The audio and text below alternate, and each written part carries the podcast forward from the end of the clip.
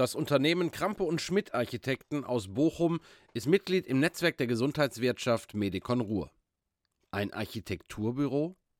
Diese Frage drängt sich auf und der eine oder die andere wird die Stirn in Falten legen. Doch wie wichtig ein Architekturbüro für die Gesundheitswirtschaft sein kann, werden uns Jürgen Schmidt und Florian Krampe in der nächsten halben Stunde genau erklären. Hier ist der Medicon Ruhr Podcast. Wir können Gesundheit.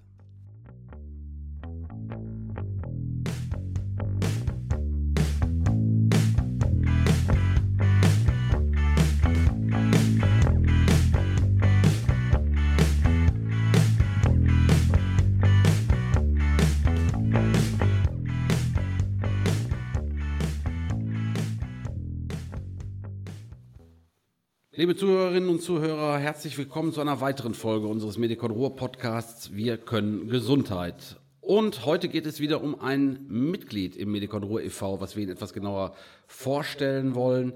Es geht um die Firma Krampe und Schmidt Architekten aus Bochum und äh, ich habe Gäste, gleich zwei an der Stelle.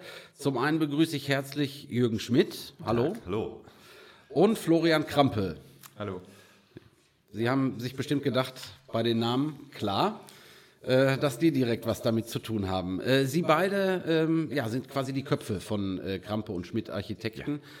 Ja. Ähm, vielleicht so als sachter Einstieg, bevor wir den Zuhörerinnen und Zuhörern erklären, was Sie eigentlich mit Gesundheit zu tun haben.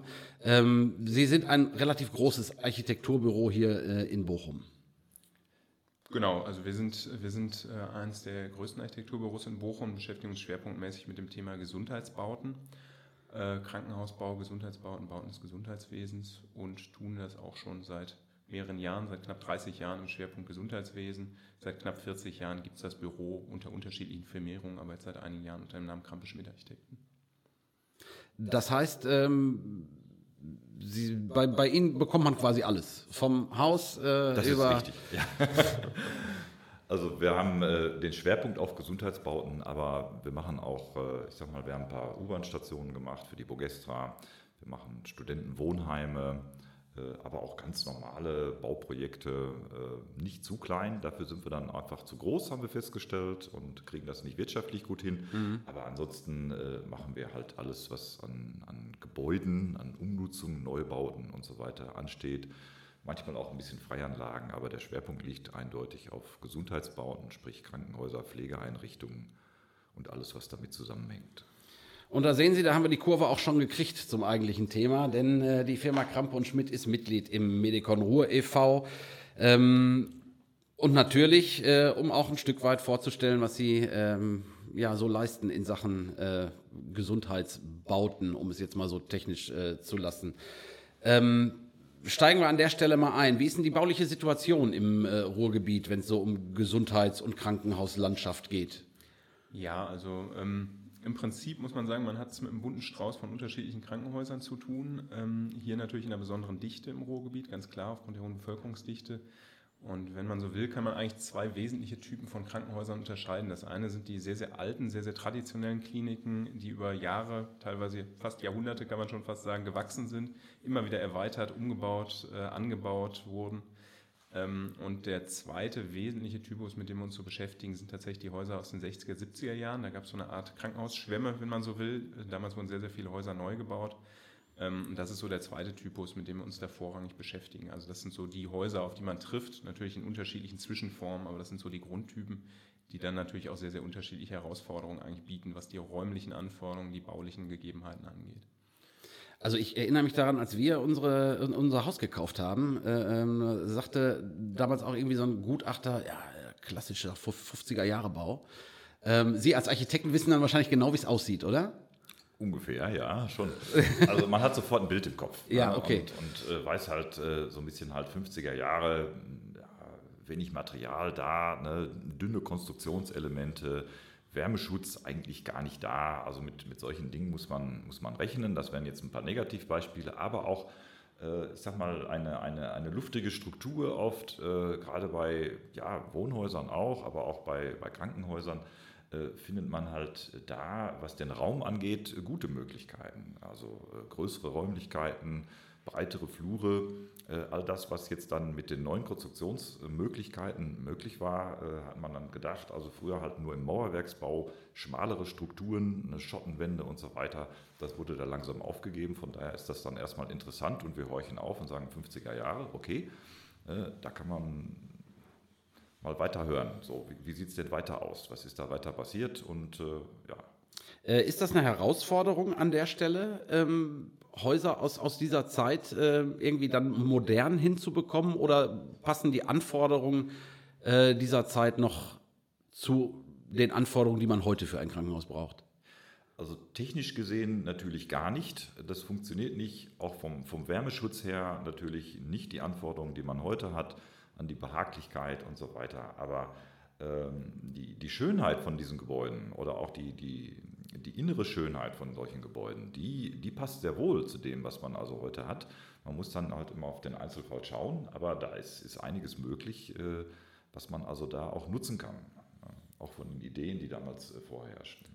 Ja, spannend ist vor allem auch oft die, die räumliche Flexibilität in den Häusern, gerade aus den 60er, 70er Jahren, die oft in Skelettbauweise errichtet sind und dann kann man einfach sehr, sehr frei auch neu aufbauen, neu strukturieren und das passt oft relativ gut. Es könnte oft ein bisschen üppiger von den Flächen her sein, ein bisschen mhm. großzügiger, aber meistens kriegt man die heutige Nutzung dann noch sehr, sehr gut äh, und äh, den aktuellen Anforderungen entsprechend unter.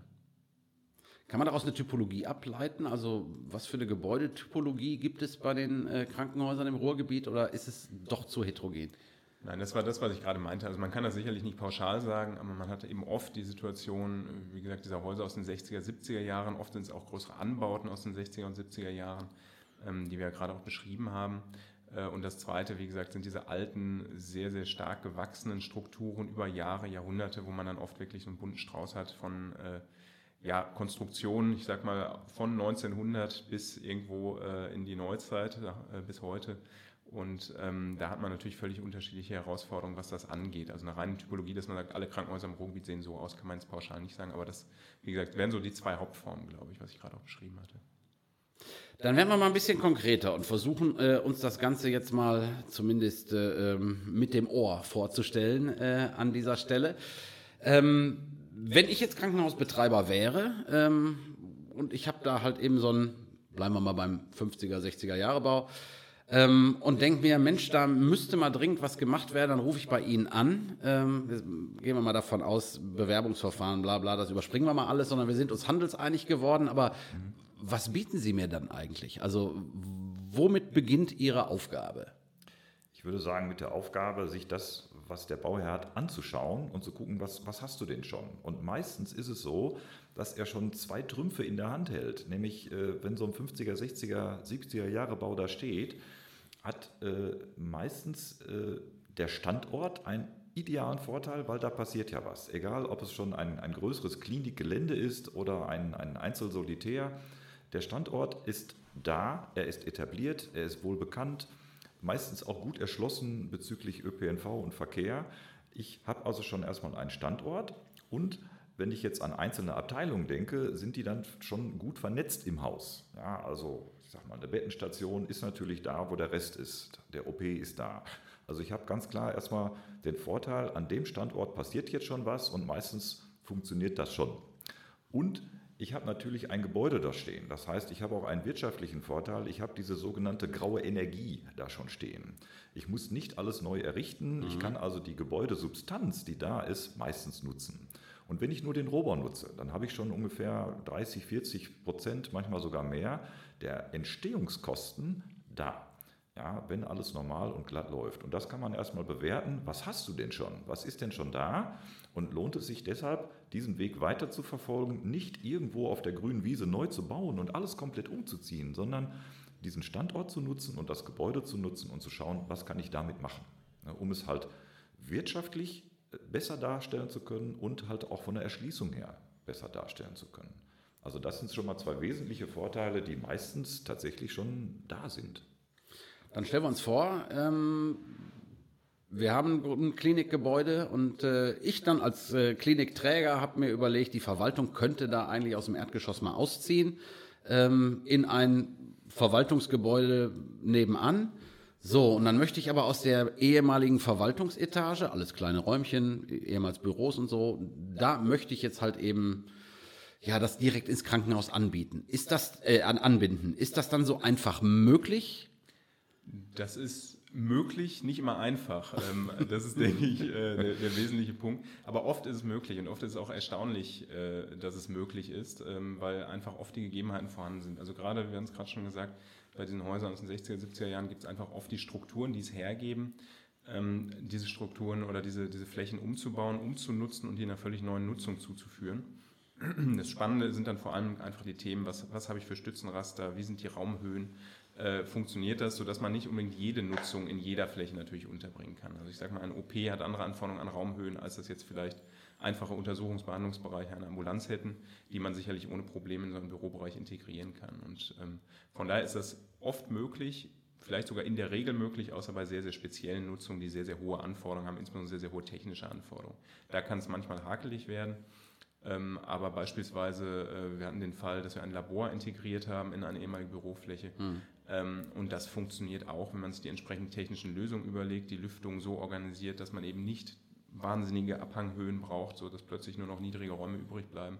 Und da äh, funktioniert so, wenn man ein gutes Planungsteam vor allem hat, kriegt man da sehr, sehr gute Lösungen entwickelt und kann dann einen Großteil der Flächen eigentlich immer und gut und gerne umnutzen. Sind Sie dann in, mit Ihren Kolleginnen und Kollegen in, dem, äh, in Ihrem Architekturbüro, sind Sie dann so der Ideengeber und müssen dann sich das ganze Know-how ranholen oder äh, haben Sie das auch schon alles vor Ort? Also wir haben gerade über technische Anforderungen und so gesprochen. Wie läuft dieser Prozess? Der läuft so, dass wir halt mit äh, beteiligten Ingenieurbüros dort gemeinsam Lösungen entwickeln. Äh, das sieht aber nicht so aus, dass wir dann einfach stumpf sagen, so Ingenieur, hier ist die Aufgabe, mach jetzt mal, sondern dass wir da unsere Erfahrungswerte auch schon einbringen oder auch manchmal Ideen vorstellen, wo wir fragen, so, wir sind zwar Architekten, aber es wäre doch eine gute Idee, zum Beispiel die Lüftung in einem Raum mit textilen Schläuchen zu machen, um halt einfach Höhe zu sparen, um eine schöne Optik zu haben und gleichzeitig schon was für die Akustik des Raumes zu tun. Versuch doch mal die Lüftungsmengen, die du brauchst, gemäß ingenieurtechnischer Berechnung so hinzubekommen, dass man das machen kann mit diesen textilen Schläuchen zum Beispiel. Das wäre so ein konkretes Beispiel. Ja, solche Dinge halt. Ähm, so dass wir also da äh, als, ich sag mal, Architekten die ich will es nicht sagen planerische Oberhand, das wäre schon wieder dominierend und bestimmend, mhm. aber wir sind schon so die koordinierende Stelle und der Kopf und manchmal auch Ideengeber von solchen Dingen. Ja, und auch manchmal Brücke zum Bauherrn, um sich da manche Dinge vorzustellen. Das Nennen wir es doch Netzwerkknoten so, an ja, der Stelle. Das genau. trifft es super. Gut, bleiben wir bei unserem Beispiel, was, wo wir gerade angesetzt haben. Ähm, natürlich würde ich als Klinikbetreiber jetzt sagen, ah, das ist super, wenn ihr mir das da unten alles schön umbaut, aber wenn ich das Haus ein halbes Jahr zumachen muss, dann äh, habe ich ein Problem. Ähm, und das geht im Grunde zu der nächsten Frage über. Ich könnte sie schon selbst beantworten, weil ich das ja selber mal gesehen habe, ähm, dass halt eben Umbauten auch im laufenden Betrieb äh, ähm, funktionieren. Aber das ist, glaube ich, eine Standardfrage, oder? Genau, also das, das ist eine Standardfrage, weil natürlich kein Krankenhaus oder praktisch kein Krankenhaus in der Situation ist, dass sie sagen, wir haben ganz viele Flächen über und äh, jetzt, jetzt können wir mal eben auslagern. Meistens ist aber auch genau das der Trick, dass man sich an irgendeiner Stelle eben Flächen schafft, Ausweichflächen schafft, um eben zu sagen, ich habe dort eine Interimslösung, ziehe Flächen dort schon einmal hin oder aber auch schon die endständige Lösung, weil ich in Summe ohnehin mehr Fläche brauche und habe dann die Möglichkeit eben bauabschnittweise, teilweise rollierend einfach dann Bereiche umzubauen, wenn es jetzt um größere Baumaßnahmen geht. Dass ich also sage, ich ziehe den einen Bereich frei, kann ihn sanieren und kann dann sozusagen im nächsten Step den neuen Bereich beziehen und so weiter und so fort. Und das ist eben in der Regel die Strategie, mit der man da umgeht. Ähm, eigentlich auch die ideale Strategie, wenn man so will. Äh, oft ist es auch nicht möglich. Dann muss man natürlich schauen, dass man ausweicht, was die, was die Rahmenbedingungen, was die baulichen Rahmenbedingungen angeht. Dass man also dann äh, beispielsweise außerhalb der Betriebszeiten äh, baut, gerade was Umschlussarbeiten, technische Arbeiten angeht, mhm. dass man versucht, da wirklich den Betrieb möglichst wenig zu stören. Aber das ist natürlich ganz klar, wie Sie schon sagten, die Standardfrage, die alle Betreiber umtreibt tatsächlich. Jetzt haben Sie gerade, jetzt haben Sie gerade gesagt, äh, ähm, manchmal geht es auch nicht. Ja. Ähm, wie ist denn das zum Beispiel, Umbau eines OP-Traktes äh, äh, als Beispiel? Ähm, kann in dem, also Baumaßnahmen kennen wir alle, Hilti, Lärm und äh, vor allen Dingen Dreck. Ähm, das passt jetzt bei OP-Raum nicht unbedingt dabei. Ist es theoretisch möglich, äh, dass in dem einen OP operiert wird und der andere gerade umgebaut? Oder wäre das so eine Sonderregel, wo man sagt, äh, äh, nee, das geht eher, das, das, geht eher nicht? Das geht, wenn man schaut, was wird gerade umgebaut. Also es geht natürlich nicht, wenn jetzt nebenan operiert wird, dass man dann zum Beispiel äh, Betonabbrucharbeiten macht. ja, mhm. oder, oder mit der Hilti eben dort irgendwie hineinbohrt. Das funktioniert nicht, vom Lärm her nicht, von den Vibrationen her nicht. Was aber geht, ist, dass man dazwischen einen Raum als Puffer hat, wenn der räumlich da ist, oder aber, dass man sagt, diese stark lärmintensiven Arbeiten, die werden zu einem Zeitpunkt durchgeführt, der nicht im OP-Fahren die, Regelplan, äh, die Regelzeit ist. Ja, also ich sag mal, das kann man machen ab Freitag 16 Uhr bis montags mhm. morgens um 5 ja, weil ich muss ja auch wieder reinigen, ich muss den, den Staub wiederherstellen, äh, also beseitigen und so weiter, sodass man also da diese stark lärmintensiven Arbeiten wirklich zu einem Zeitpunkt durchführt, wo nicht operiert wird. Das ist möglich, wenn man vorher halt ähm, das hygienisch und technisch trennt, dass man also da keine Schwierigkeiten hat, dass man auf die Druckgefälle achtet, dass also immer der OP-Bereich der saubere Bereich bleibt und so weiter. Und äh, da haben wir auch mittlerweile in den diversen Jahren äh, Erfahrungen gesammelt, die wir da immer wieder anwenden können. Oder dass man Zugänge von außen schafft, dass man also die Handwerker praktisch nicht daher laufen lässt, wo auch das OP-Pflegepersonal die Wege benutzt oder gar der Patient, sondern dass man einfach immer von außen schaut, kann ich irgendwo angreifen? Gibt es da Fenster, gibt es da Türöffnungen oder Wandöffnungen, wo ich mir einen Zugang verschaffen kann für die Handwerker und auch für die Medien, für Luft, für Strom, alles, was ich da einführen kann, damit ich es separat handeln kann.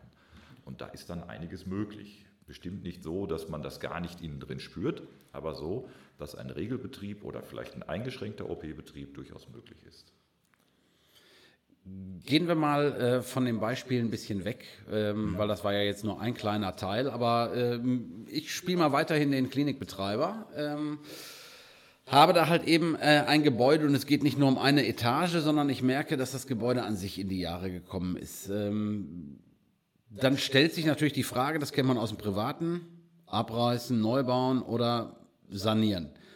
Ähm, ja, was wäre da so eine Antwort? Äh, gibt es irgendwie so ein äh, äh Point of No Return, wo man sagt, äh, auf jeden Fall abreißen? Oder ähm, ist irgendwie grundsätzlich immer alles möglich? Nein, es ist die übliche Antwort, es kommt darauf an. es kommt natürlich darauf an, es kommt immer darauf an.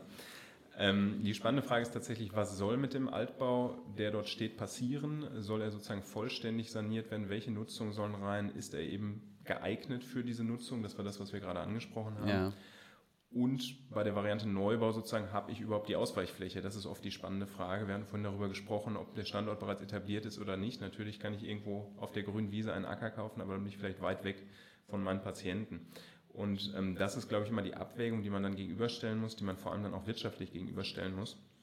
Und unsere Erfahrung zeigt eben, dass oft, nicht immer, aber oft die Antwort dann tatsächlich die Sanierung ist, weil sie oft kostengünstiger sein kann.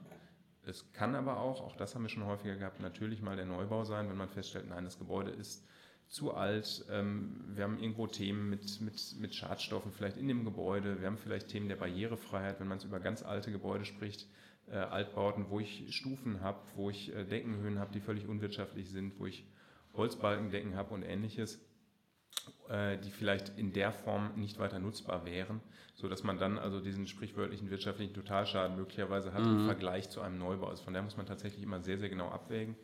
Und oft kann eine Sanierung die richtige Lösung sein, aber oft ist es auch einfach so, dass es dann tatsächlich der Neubau ist. Was ist denn die Hauptanforderung an so eine Sanierung? Dass es größer werden muss oder ähm, einfach nur schöner? Ich denke, dass man sich andere Nutzungen auch vorstellen kann, dass man also überlegen kann, was, was kann denn aus diesem Bereich des Gebäudes äh, passieren oder ist, es, ist der Gebäudeteil, wenn es nicht hineinpasst in die Struktur, in die vorhandene, erweiterbar. Wir haben jetzt diverse Aufstockungen schon gemacht auf Bestandsgebäuden, auch aus den 60er, 70er Jahren, wo also dadurch äh, einfach mehr Nutzfläche gewonnen werden kann am gleichen Standort, ohne einen einzigen Quadratmeter Grundstück zu verschwenden. Weil wenn ich einfach oben drauf gehe habe ich natürlich äh, sofort alles da. Ich habe die Infrastruktur da des gesamten Hauses, die Aufzüge, die Treppenhäuser, all das mhm. muss ich nur verlängern. Es ist aber alles schon vorhanden.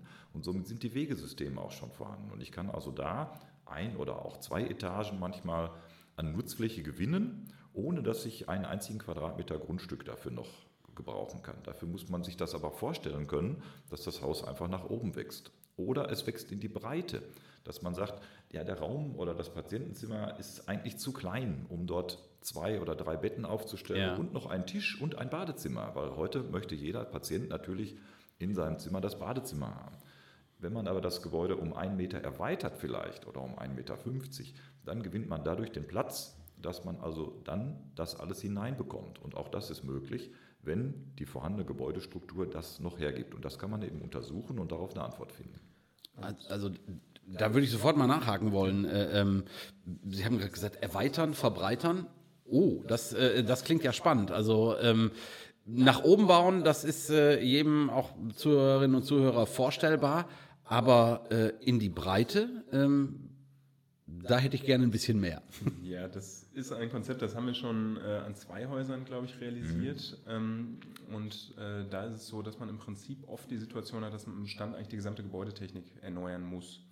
Sodass es also nicht wahnsinnig gut wäre, innerhalb des Gebäudes die Leitung komplett neu zu ziehen, alle Schächte in jedem Geschoss aufzureißen, sodass da das Konzept dann ist, mit der Technik vor das Gebäude zu gehen, im Prinzip Schächte vor dem Gebäude zu bauen und gleichzeitig, wie du es gerade auch gesagt hattest, die Zimmer eigentlich zu erweitern, weil wir oft die Situation haben, dass äh, Flächen einfach ein Stück weit größer werden müssen. Es geht noch mhm. nicht mehr darum, dass man sagt, die Patientenzimmer sind heute doppelt so groß, sondern die sind halt etwas größer, weil man etwas andere Anforderungen hat.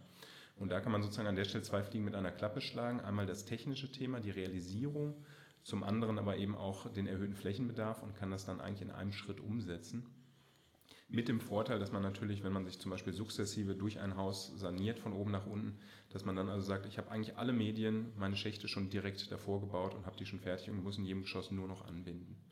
Und das ist eben ein Konzept, was sehr gut funktioniert und wo, wie gesagt, jetzt auch schon zweimal gute Erfahrungen mit gesammelt haben. Anbinden heißt aber schon, wenn Sie dann von außen was vorsetzen an die Patientenzimmer, kommt ja dann irgendwann der Moment, da muss die alte Fassade weg, ja. oder? Und das macht man dann so schrittweise, ähm, Etage von Etage oder Quadrant zu Quadrant? Vertikal machen, also ich sag mal in Abschnitten, in Streifen, mhm. dass man also Fassadenteile von oben bis unten in einem Stück austauscht und ergänzt oder aber eben horizontal gedacht von oben nach unten. Ja.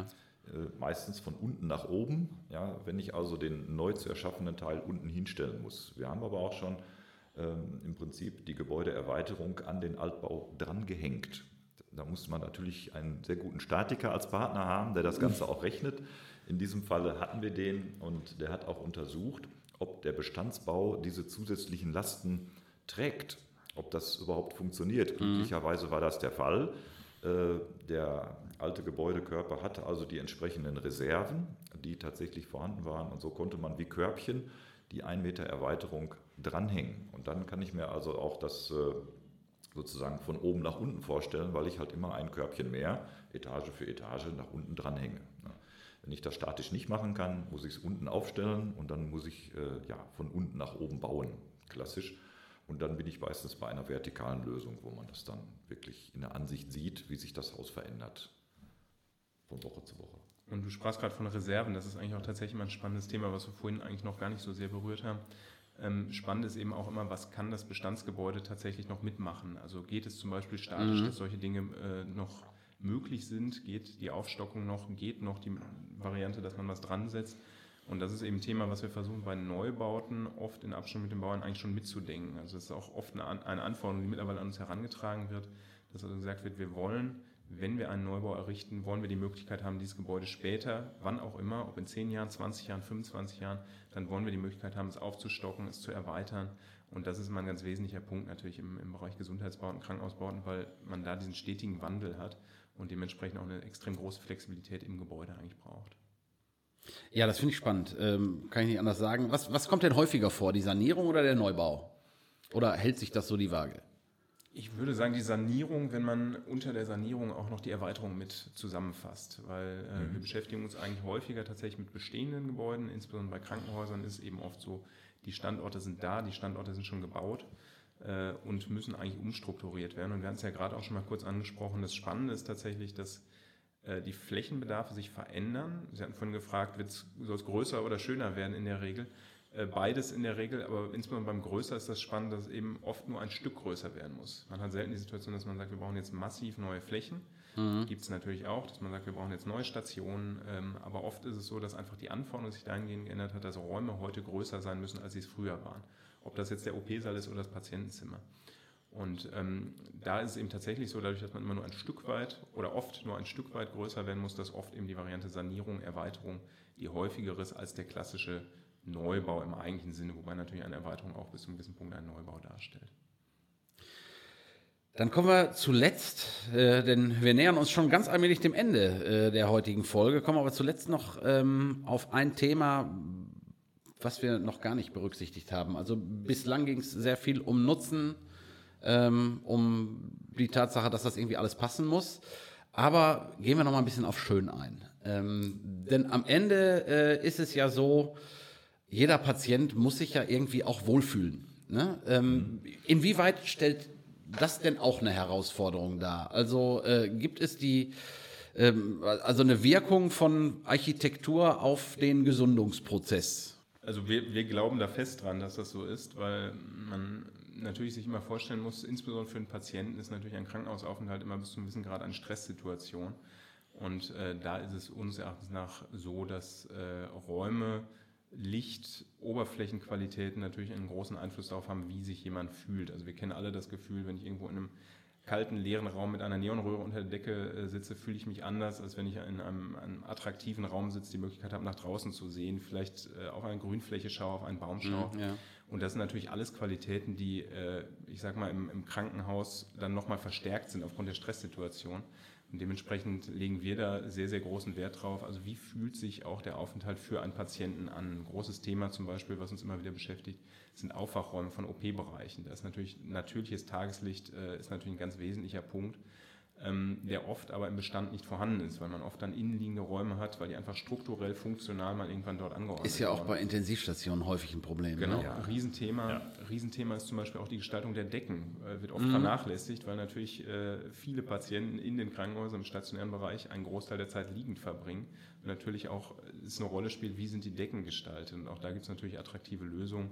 Ähm, wir haben das schon mit, mit, ähm, mit Lichtinstallationen, wenn man so will, ähm, äh, umgesetzt gerade in kritischen Bereichen, ob das jetzt Einleitungsräume im OP-Bereich sind, Aufwachräume, und da spielt das in Summe eine riesige Rolle und das versuchen wir auch so umzusetzen. Aber eben natürlich nicht nur auch für die Patienten, sondern auch eben für die äh, Menschen vor Ort, für Ärzte, für das Pflegepersonal. Auch das spielt eine große Rolle. Auch da haben wir oft das Thema äh, Tageslichtbezug. Sie merken, das ist immer wieder ein mhm. Thema, gerade im OP-Bereich Tageslichtbezug. Wenn man eben stundenlang dort operiert, lange Operationen hat, dann ist es auch einfach extrem hilfreich und angenehm, wenn man mal die Möglichkeit hat, rauszuschauen, zu sehen, regnet es eigentlich oder scheint die Sonne draußen ja, klar. und eben nicht die ganze Zeit nur im Kunstlicht steht und operiert. Und deshalb äh, sind das wesentliche Parameter, die eine große Rolle spielen ähm, und wo wir auch denken, bei der Gesundung eine große Rolle spielen. Und wie ist es bei einem, bei einem Klinikneubau? Also ähm, häufig hat man ja manchmal den äh, Eindruck, äh, man betritt eher ein Hotel als äh, äh ein Krankenhaus, also gerade bei den Neubauten. Ist das so ein Trend oder äh, äh, steckt da auch diese Philosophie hinter? Es ist ein Trend, ja, kann man erkennen, weil auch die Häuser, glaube ich, in einer Konkurrenzsituation oft stehen. Wenn eine Operation ansteht und ich kann mir aussuchen, in welches Haus ich gehe, äh, dann gibt es halt viele Menschen, die dann auch bewerten, wie sieht denn das Patientenzimmer aus, äh, wie werde ich dort mhm. sozusagen aufgehoben. Und da ist also so ein bisschen die Brücke zum äh, Hotelaufenthalt. Ich suche mir aus, wo ich hingehe. Und so wie ich das im Urlaub mache, mache ich das dann auch bei einer Operation, die ansteht, wo ich da nicht jetzt sofort angewiesen bin, das zu machen. Ähm, das kann ich aber auch im Altbau machen. Und äh, das muss also nicht unbedingt im Neubau sein. Im Neubau ist, der, ist die Tendenz ganz klar dahin, äh, aber auch das kann man im Altbau realisieren. Zumal auch da sich manchmal Möglichkeiten bieten, die im Altbau nicht vorhanden sind. Ich denke jetzt so an Bauteile, die vielleicht im Laufe der Zeit verloren gegangen sind im Altbau oder Qualitäten, die man dann wieder hervorholen kann. Zum Beispiel ist es halt angenehm, eine Raumhöhe von drei Metern zu haben im Patientenzimmer, ja. anstatt von optimalen 2,45 Meter oder sowas, ne, wo ich eine Beengung habe. Solche Sachen kann man wieder herauskitzeln aus den alten Gebäuden oder ich sag mal auch Details wie ein schöner Holzhandlauf oder solche Dinge, die einfach im Laufe der Zeit verschütt gegangen sind. Die kann man sich wiederholen. Im Neubau kann ich das dann aber sofort alles so machen, dass es passt. Ähm, und äh, was auch in beiden Bereichen geht, das ist uns auch sehr wichtig, ist nicht nur so dieser visuelle Eindruck, den ich vom Patientenzimmer habe, sondern äh, dazu gehört auch das Licht. Wir haben gerade schon darüber gesprochen, Florian. Äh, aber auch die Akustik in einem Raum ist extrem wichtig äh, für das Wohlbefinden in diesem Raum. Das kommt halt auf Fotos und so weiter überhaupt nicht rüber. Mhm. Äh, wir versuchen es mal hier im Podcast, weil das eben auch nicht visuell ist, finde ich ganz spannend. Äh, aber der, der akustische Raumeindruck, also das Wohlgefühl in einem Raum, äh, ist extrem wichtig. Wenn ich zum Beispiel an das Intensivzimmer denke, was Sie gerade angesprochen haben, ja. da habe ich eine irre Lärmbelastung für den Patienten, aber auch für das Personal. Ich habe ständig piepsende Geräte, die Alarmtöne von sich geben oder die von sich aus nicht geräuschlos arbeiten, ja, wie Beatmungsgeräte. Und äh, da muss ich halt dafür sorgen, dass technisch gesagt die Nachhaltzeit in diesem Raum runtergeht. Sprich, der Halleffekt muss so gut wie es geht abgemindert werden, damit dieser Raum noch einigermaßen, ich sag mal jetzt, kuschelig erscheint. In anderen Bereichen ist es noch viel wichtiger, wenn ich jetzt an, an Patientenzimmer denke, an Kinderstationen, an, an Neonatologie, an, an all diese Dinge, wo es wirklich stört, dass ich Geräusche habe, ja, die, die die Kleinen halt erschrecken können.